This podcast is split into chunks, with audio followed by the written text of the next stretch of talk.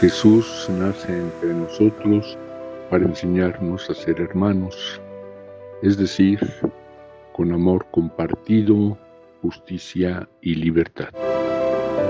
La semana pasada encontrábamos esas palabras de Jesús, hay que dar al César, al gobierno civil lo que le toca y a Dios lo que es de Dios. Me detuve en la primera parte, lo que hemos de realizar como ciudadanos responsables.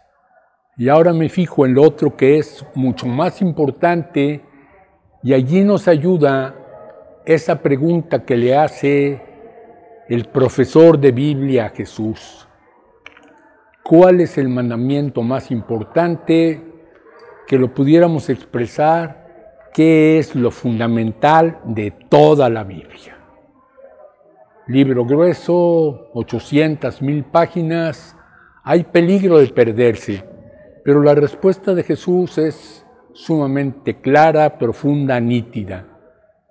Amar a Dios sobre todas las cosas, con todo el corazón, con todo el alma, con todas las fuerzas y en relación muy estrecha con esto, amar al prójimo como a ti mismo.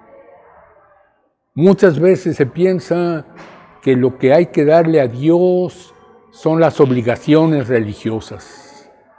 Y así en la catequesis que me enseñaron me decían, los tres primeros mandamientos se refieren al amor de Dios y los otros siete al provecho del prójimo. No es cierto. Los diez mandamientos se refieren al amor de Dios y estrechamente vinculado, los diez mandamientos se refieren al provecho del prójimo.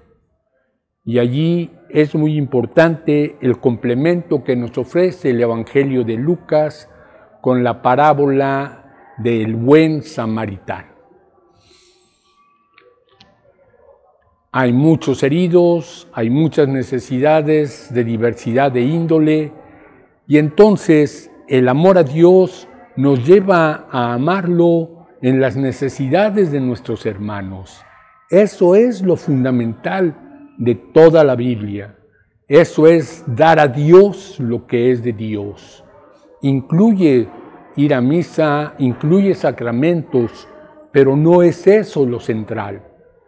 Y ahí recordamos esa otra frase de Jesús que repite con cierta frecuencia y énfasis, misericordia quiero y no sacrificios.